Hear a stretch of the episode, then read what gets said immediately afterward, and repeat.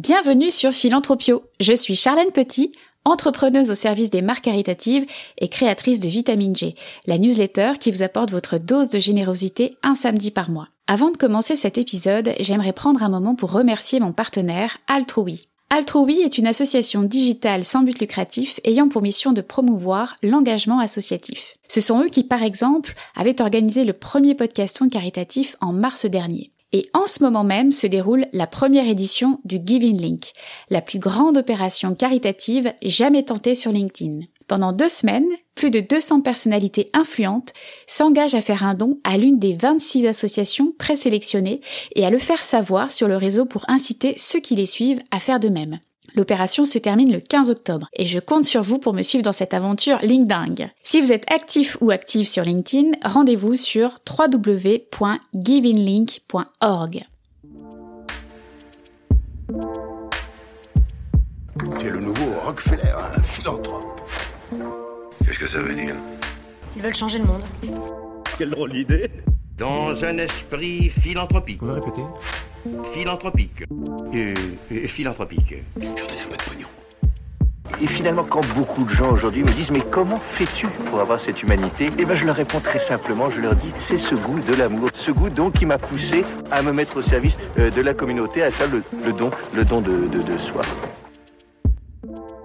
S'emparer d'un mot qui porte l'amour de l'humanité comme message, en saisir tout le sens et la complexité en toute simplicité, découvrir des hommes et des femmes qui s'engagent, écouter leurs histoires et enchanter le monde avec authenticité. Bienvenue dans Philanthropio, le premier podcast francophone qui raconte la philanthropie et dans lequel je vais à la rencontre de ceux qui la font. Peut-être avez-vous entendu en septembre dernier le cri d'alerte des Restos du Cœur accusant un déficit de 35 millions d'euros et qui va devoir refuser au moins 150 000 bénéficiaires. Cette actualité qui nous rappelle que notre société d'abondance n'est pas en mesure de nourrir tout le monde coïncide à quelques mois près avec la sortie du livre de l'anthropologue Bénédicte Bonzi, La France qui a faim. J'ai l'honneur de la recevoir aujourd'hui pour poser un regard critique sur le fonctionnement de l'aide alimentaire après une recherche-action de 5 ans aux côtés des bénévoles de l'association. En la lisant, j'ai vraiment pris la mesure de l'interconnexion entre notre système de production, le don et les lois du commerce. J'espère que vous l'apprendrez aussi en l'écoutant à mon micro. Il est possible que vous entendiez quelques gazouillis de bébé pendant notre interview. En effet, Bénédicte a accueilli son deuxième enfant l'été dernier, alors souhaitons-lui le meilleur pour sa vie à venir. Bonne écoute Bonjour Bénédicte Bonjour. Je suis très heureuse de vous recevoir sur Philanthropio. Je vous ai découverte euh, un peu par hasard via un poste de Vincent Hédin euh, que j'ai reçu dans l'épisode 16 et qui faisait la promotion de votre livre La France qui a faim, le don à l'épreuve des violences alimentaires, paru aux éditions Seuil il y a quelques mois. Et c'est un ouvrage euh, à la fois riche, passionnant et éclairant sur les drames qui se jouent de la graine à l'assiette, donc des deux côtés du système alimentaire. Vous y analysez également de quelle manière l'économie du don et l'économie de marché se superposent au sein de ce système. Mais avant de rentrer au cœur de votre travail, je vais vous présenter rapidement à nos auditeurs. Euh, alors, vous êtes docteur en anthropologie sociale, chercheuse associée au LAIOS, laboratoire d'anthropologie des institutions et des organisations sociales de l'école des hautes études en sciences sociales, et vous êtes spécialisée sur la question des violences alimentaires, concept que vous avez développé dans votre thèse et que vous abordez tant d'un point de vue agricole que dans la dimension du don alimentaire. Et aujourd'hui, vous accompagnez les collectivités dans leur transition alimentaire euh, chez Auxilia Conseil. Alors, ce livre, euh, c'est le fruit de cinq ans de recherche-action au Restaurant du Cœur et plus précisément au sein des centres de distribution du département de la Seine-Saint-Denis euh, et pendant les maraudes aussi que vous avez effectuées entre 2017 et 2022. Et de cette immersion, vous êtes ressorti avec un regard euh, critique sur l'aide alimentaire en ayant au préalable analysé le système alimentaire sur lequel elle s'appuie un système dont vous nous montrez à la fois les limites, les dysfonctionnements et les paradoxes, où on prend conscience vraiment que on, marche complètement sur la tête euh, aujourd'hui, puisque on vit clairement dans une société d'abondance avec des surplus, alors qu'il y a près de 8 millions de personnes qui ont recours à l'aide alimentaire en France. Donc ça, déjà, c'est le premier paradoxe. Et ça ne date pas d'hier, puisque les Restos du Cœur ont été fondés en réaction à cette aberration euh, euh, par Coluche en 1985. Et à l'époque, ce dernier voulait montrer un petit peu l'exemple à l'État.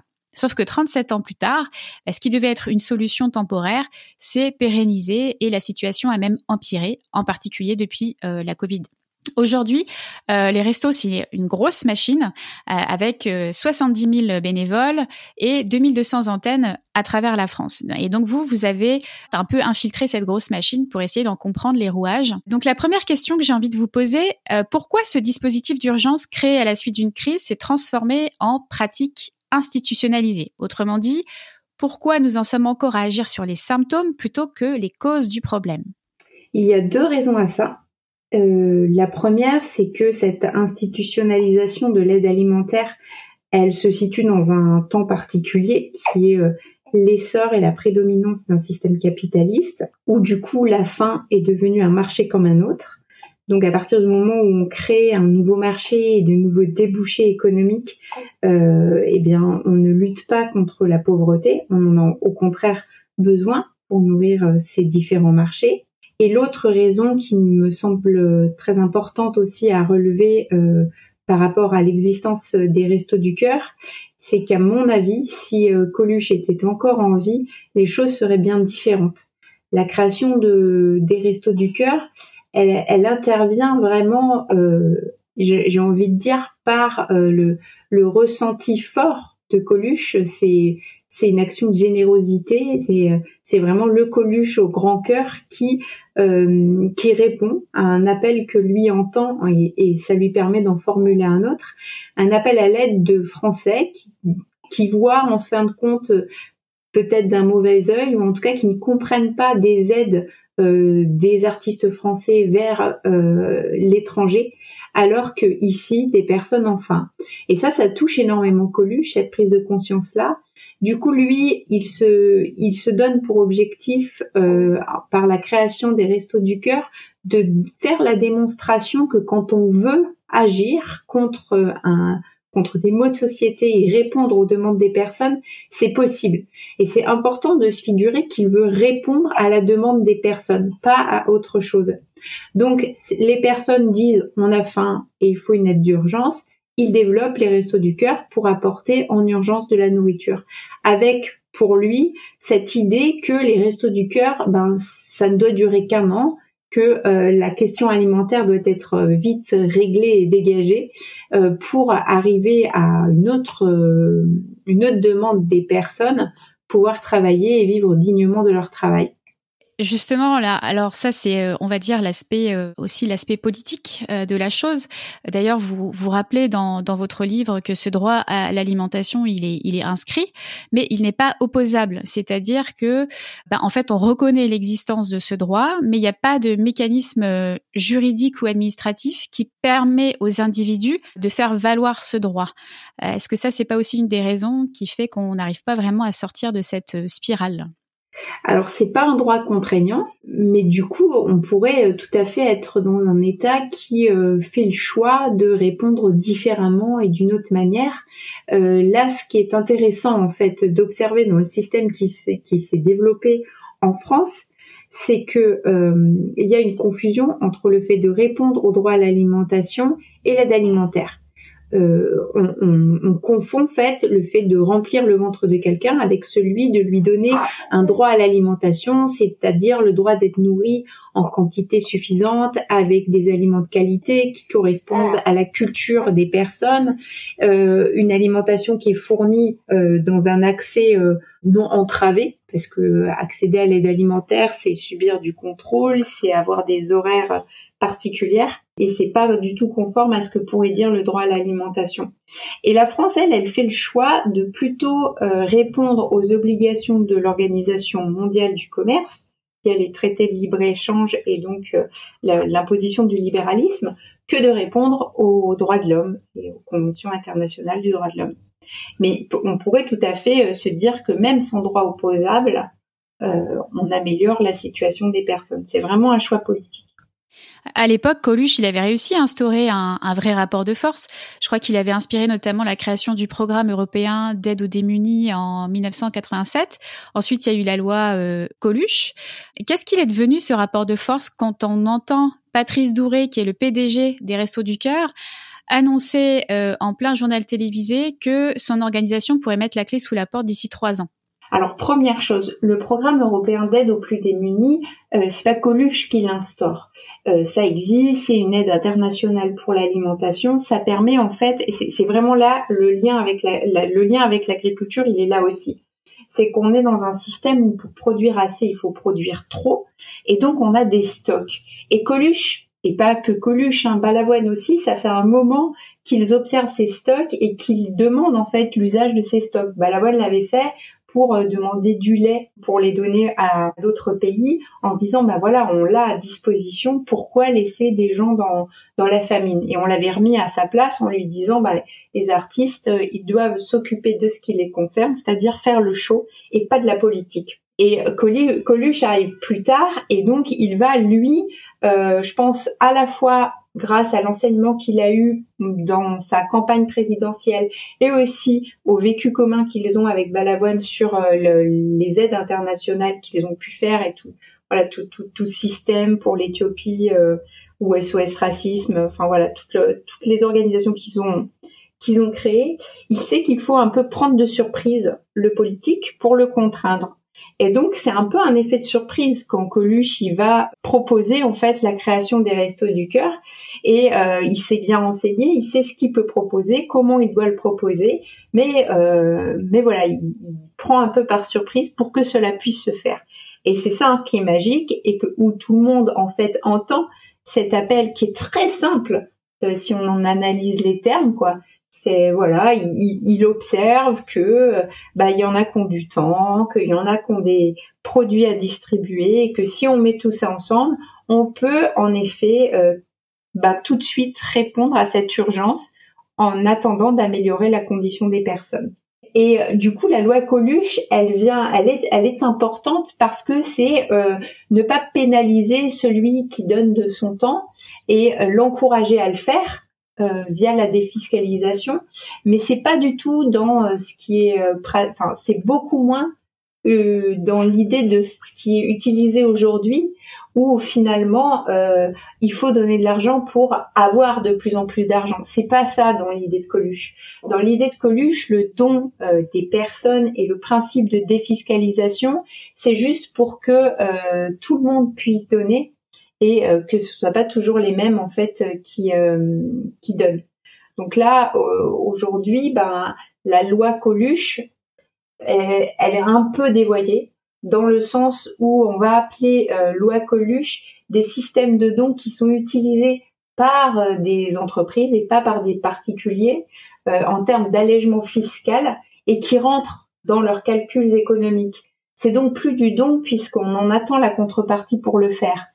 Coluche, il en appelait à la générosité et au partage. Et aujourd'hui, on est sur la contractualisation de marché euh, avec des contreparties économiques qui viennent de l'argent du contribuable. Et aujourd'hui, ce rapport de force, euh, qu'est-ce qu'il est devenu au sein des Restos du Cœur? Alors pour moi, le rapport de force, il est réel, mais euh, on n'a pas l'audace, le courage de l'utiliser et tout simplement parce que on ne veut pas faire souffrir les personnes qu'on vient aider et c'est bien normal.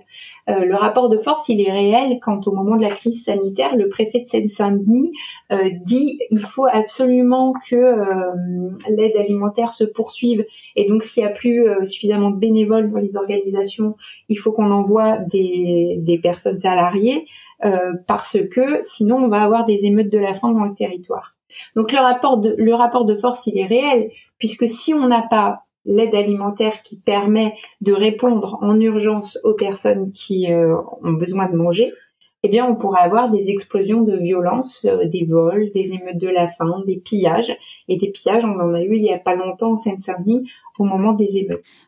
Vous en parlez très bien dans, dans le livre. Hein. Euh, en fait, aide alimentaire égale euh, paix sociale. C'est-à-dire que lorsque les bénévoles, euh, je vous cite, hein, distribuent leur plat de résistance, c'est avant tout une population économiquement à l'abri qu'ils protègent des conséquences de la pauvreté. Donc, vol, révolte, émeute de la faim, bah, qu'on a vu se multiplier en particulier depuis la pandémie et le passage aussi de l'inflation. Oui, mais c'est important de, de, vraiment resituer ça dans, dans une perspective de résistance. C'est-à-dire que je, je pense que euh, l'action, en fait, l'action de l'aide alimentaire euh, est indispensable tant qu'on n'est pas prêt à créer un nouveau modèle, un autre modèle au niveau, un autre système alimentaire capable de nourrir tout le monde d'une manière en fait euh, juste. On va revenir sur cette notion de, marché euh, bah, que vous citiez en introduction. Parmi les constats que vous faites, il y a une déconnexion totale entre l'aide alimentaire et la politique alimentaire. C'est-à-dire que le droit d'accès à l'alimentation, est bafoué au nom du libéralisme économique.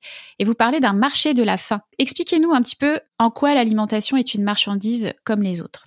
Euh, alors, elle est devenue une marchandise comme les autres, on le voit, puisque par exemple, s'il y a de l'inflation, eh bien, euh, les, les, denrées alimentaires vont euh, subir cette inflation, et on n'a pas quelque chose qui est sacralisé pour dire on garantit le prix et l'accessibilité de, de l'alimentation pour toutes et tous. en, passant, on le fait pour le pétrole, mais on le fait pas pour le pour les denrées, tout à fait ce, marché de la faim, en fait, il se crée de plusieurs manières. On l'a évoqué au départ de, l'entretien. Au, au, départ, Coluche, il vient taper dans des, dans des, des stocks qui existent déjà. On les a, c'est sur production, et donc c'est les produits que n'importe qui peut avoir dans son placard. Ce sont la même chose. Sauf que l'évolution fait que les, flux tendus et euh, le libre-échange euh, font qu'on ne stocke plus rien au niveau européen. On est en flux tendu.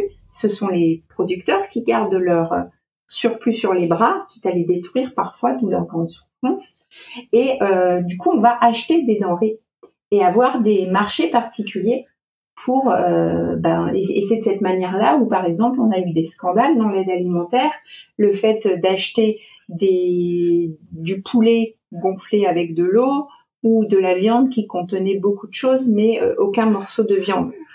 Euh, donc du coup, on est sur des grands appels d'offres qui après vont transiter au niveau de France Agrimaire, au niveau euh, de la, France en tout cas, pour redispatcher en fait des produits achetés. Et autre chose, les, les, structures de l'aide alimentaire, quand elles font appel aux dons, euh, économiques en fait hein, des particuliers, là aussi elles vont lancer des politiques d'achat donc elles subissent l'inflation, d'où la problématique des restos du cœur. Euh, mais donc euh, voilà, on est, on est bien sur le fait d'acheter des produits. Ces produits donnés ont un coût réel pour ceux qui l'organisent. Et ce marché de la faim, ensuite, il a encore une autre dimension, c'est que on, euh, on va avoir notamment il y a le mauvais usage du don.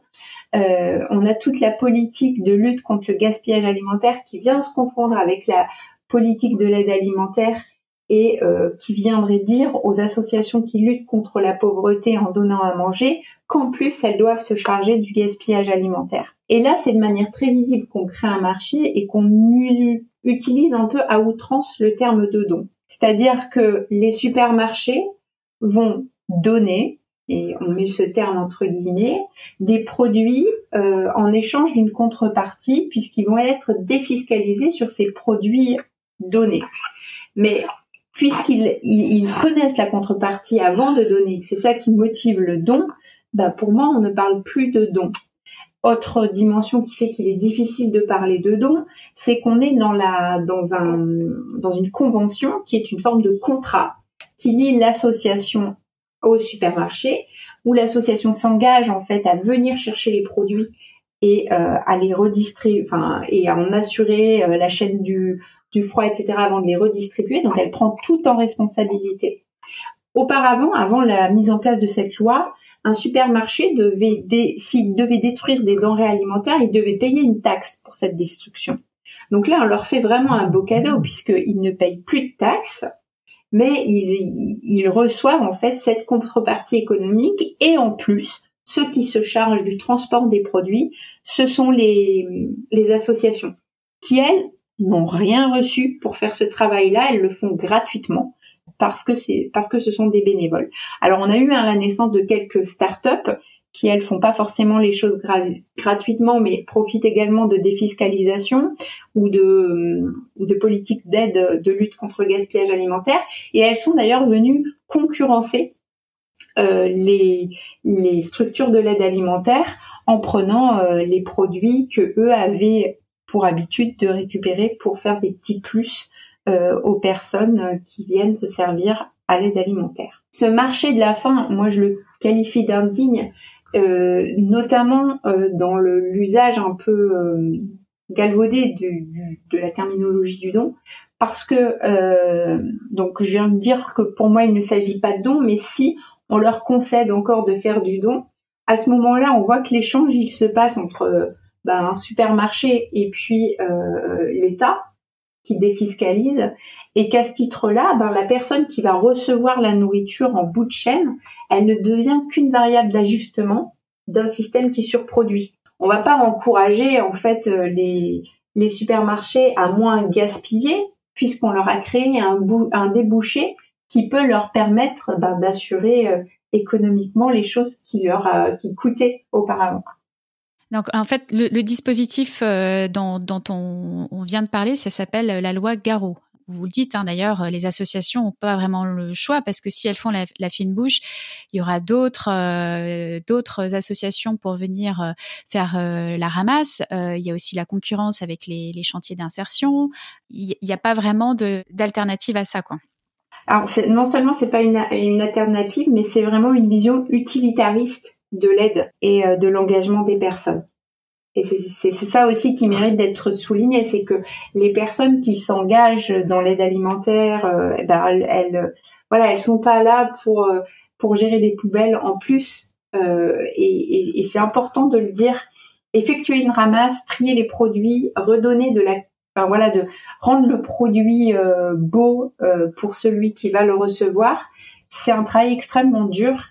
Et c'est là, par contre, où on a toute la magie du don où les bénévoles arrivent euh, à charger de justice les colis et les plats qu'ils vont distribuer ensuite.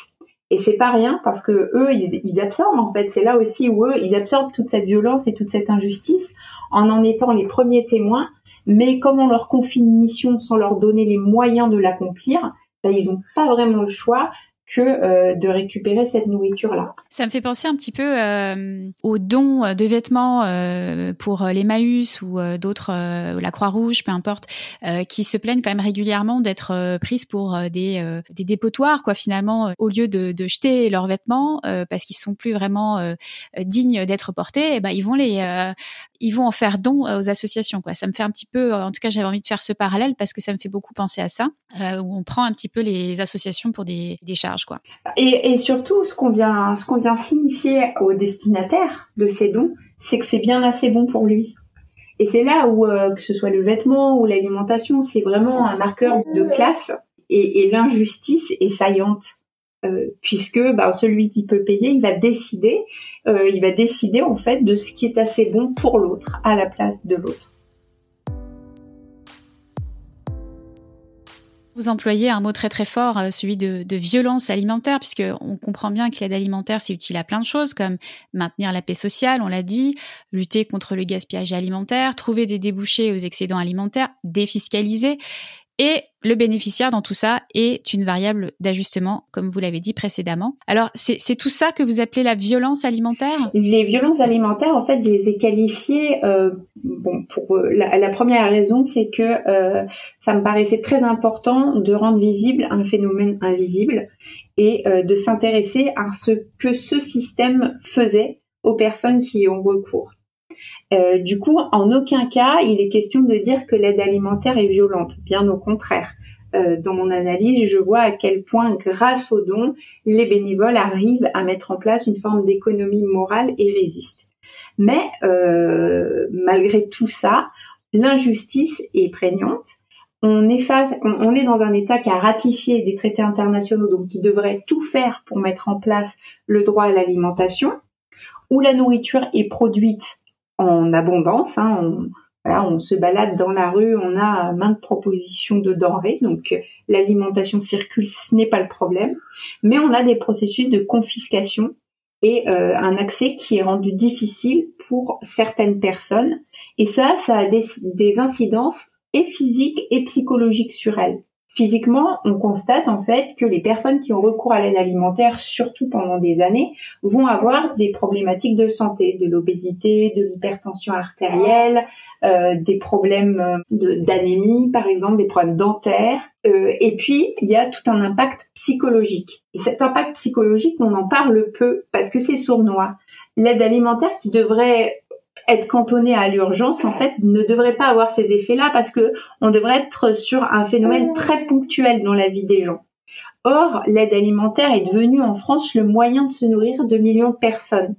Et à ce titre-là, subir le contrôle, ressentir la honte, considérer euh, que le fait qu'une maraude ne puisse pas passer est une menace euh, vivre l'inversion de la faute quand on nous donne pas accès à des produits de qualité, mais qu'on nous donne des recettes dans lesquelles on nous invite à suivre un équilibre alimentaire pour la santé euh, de nos enfants.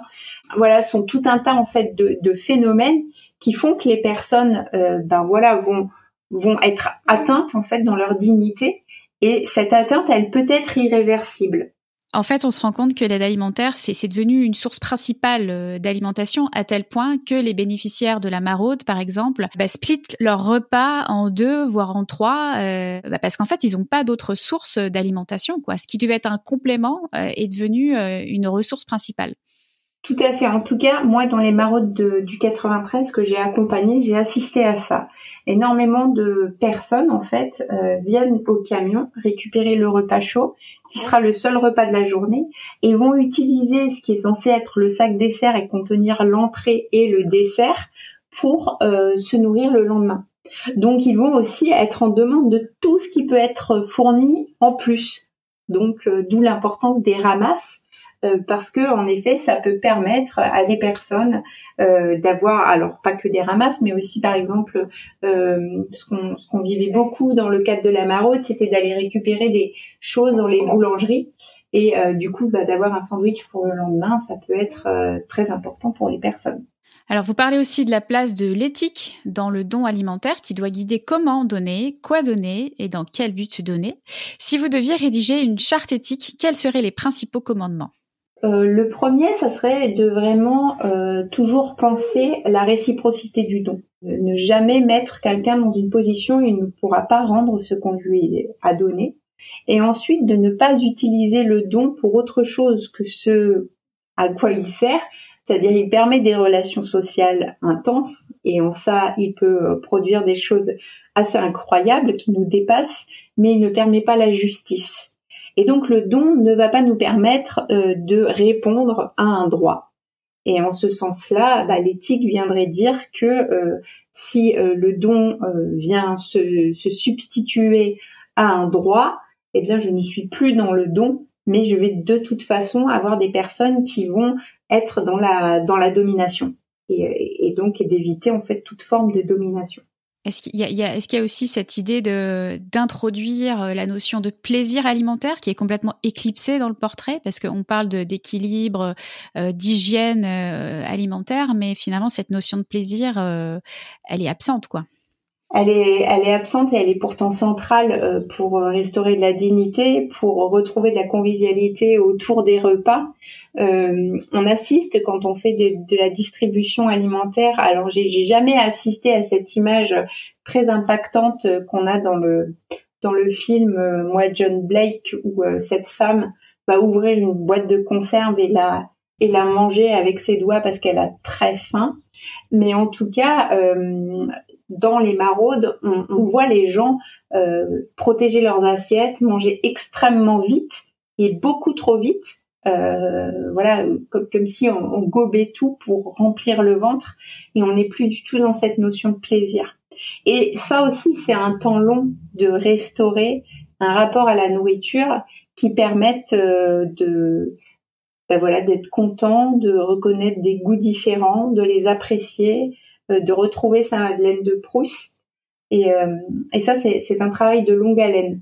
Le, bah, le, plaisir de déguster, mais le plaisir de choisir aussi, parce que il y a, y a, une petite anecdote euh, dans le livre, euh, bon, qui euh, qui prête à sourire, mais qui, bon, dans les faits, est quand même assez révélatrice. C'est celle des salsifis. Hein, donc, il y a tout un stock de boîtes de salsifis à fourguer, et puis les bénévoles se plient en quatre pour pour user de stratégies auprès des bénéficiaires pour que bah, pour qu'ils puissent écouler leur leur boîte de salsifis. Donc, ils vont les présenter dans des belles assiettes, ils vont jouer un petit peu les démonstrateurs comme en supermarché ce moment-là dans le livre, c'était très révélateur de cette notion de, plaisir alimentaire.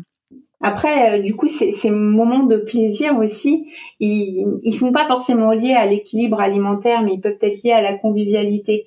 Quand euh, finalement les, moments de plaisir ou de détente que j'ai pu voir euh, dans, le terrain que j'ai fait avec les bénévoles des Restos du Cœur, c'était par exemple le moment du dans, un centre de distribution, le moment du café euh, où il va y avoir euh, des gâteaux, des viennoiseries. Alors on n'est peut-être pas dans le cadre de l'équilibre alimentaire, mais on était dans un cadre où les personnes avaient plaisir à se retrouver ensemble, à avoir quelque chose de chaud, de sucré, et à pouvoir discuter et échanger.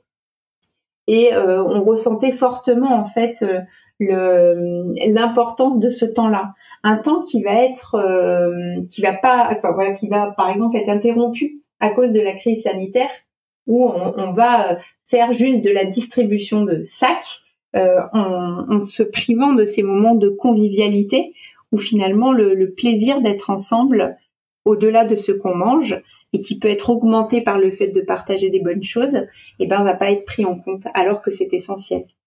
Bah, c'est très important cette question du lien que vous abordez parce que euh, ça fait directement référence à, ce que vous appelez la définition sociologique du don, euh, qui porte beaucoup plus euh, sur la relation de don que la chose donnée finalement. Donc c'est tout, c'est tout ce qui relève de, l'invisible.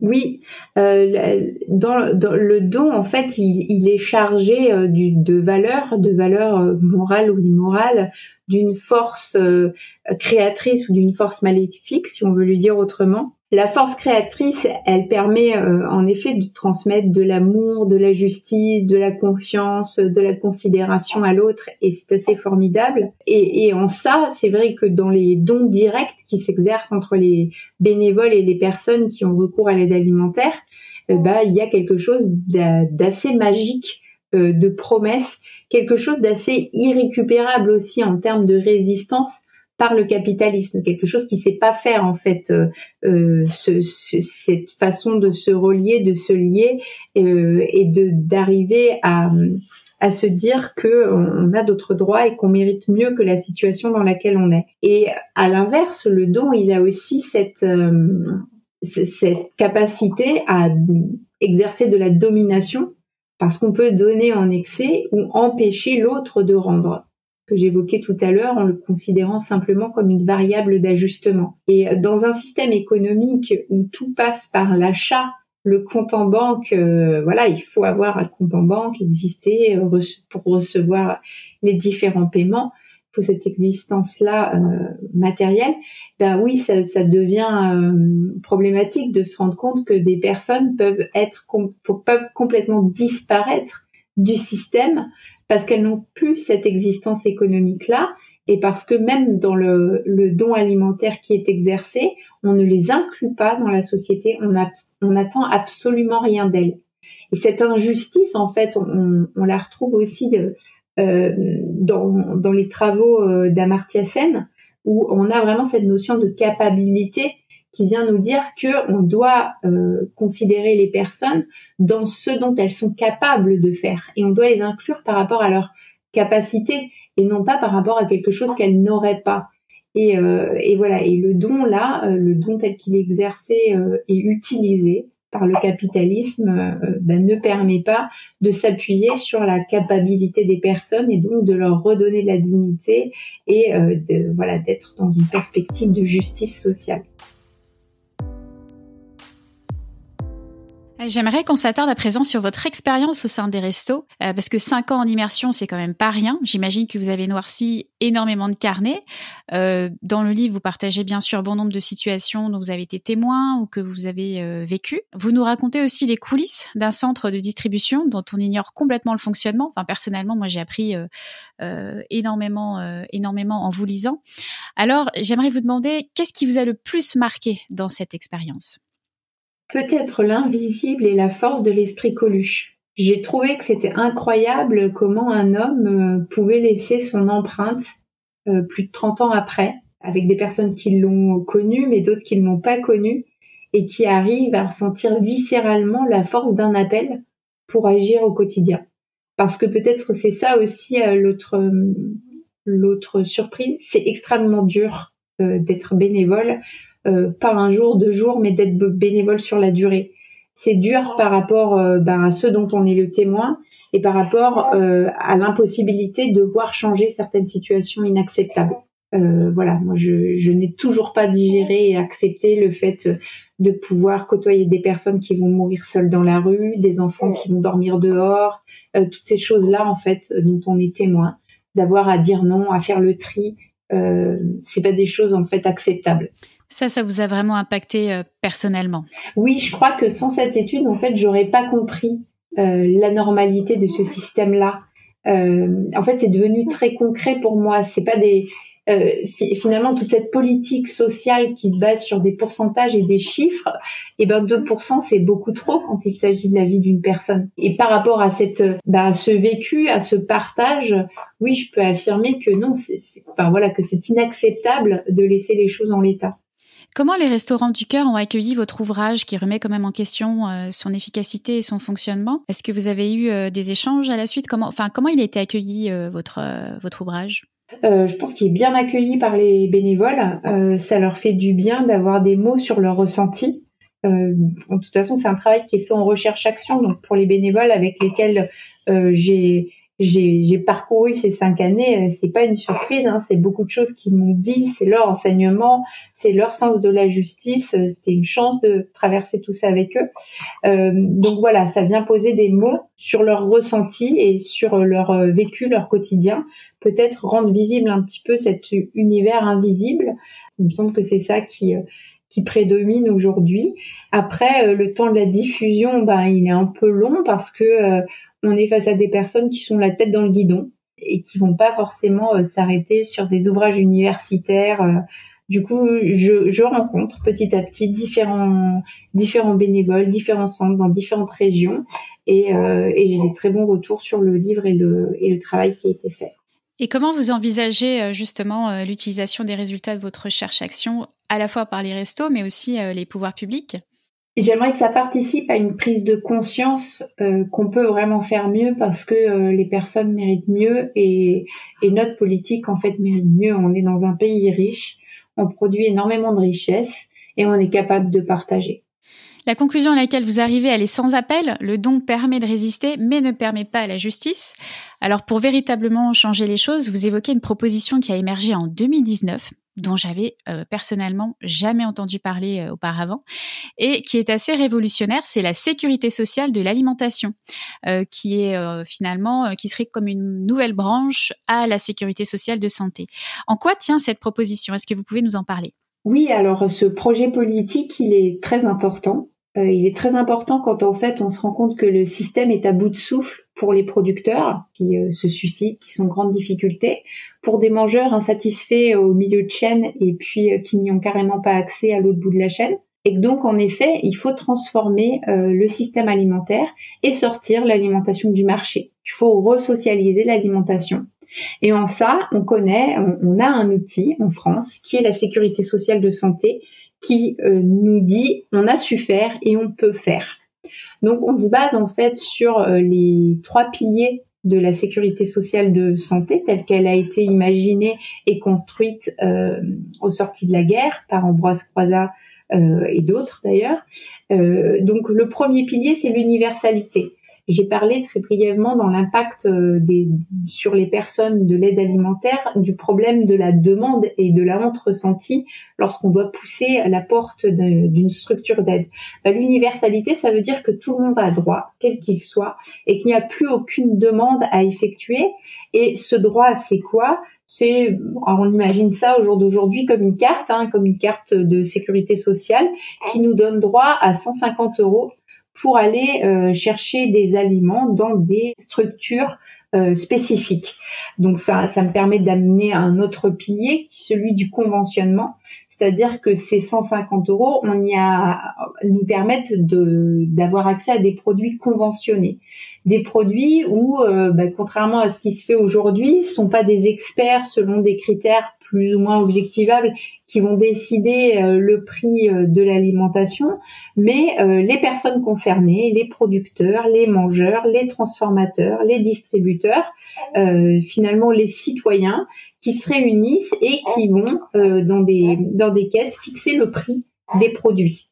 Et enfin, sur le troisième pilier, la cotisation. On considère en fait que euh, notre force de travail euh, nous permet de créer cette autre branche et d'avoir des fonds suffisants pour euh, se, se, prémunir de ce nouveau de ces nouveaux risques qui émergent aujourd'hui par rapport à l'inaccès à l'alimentation.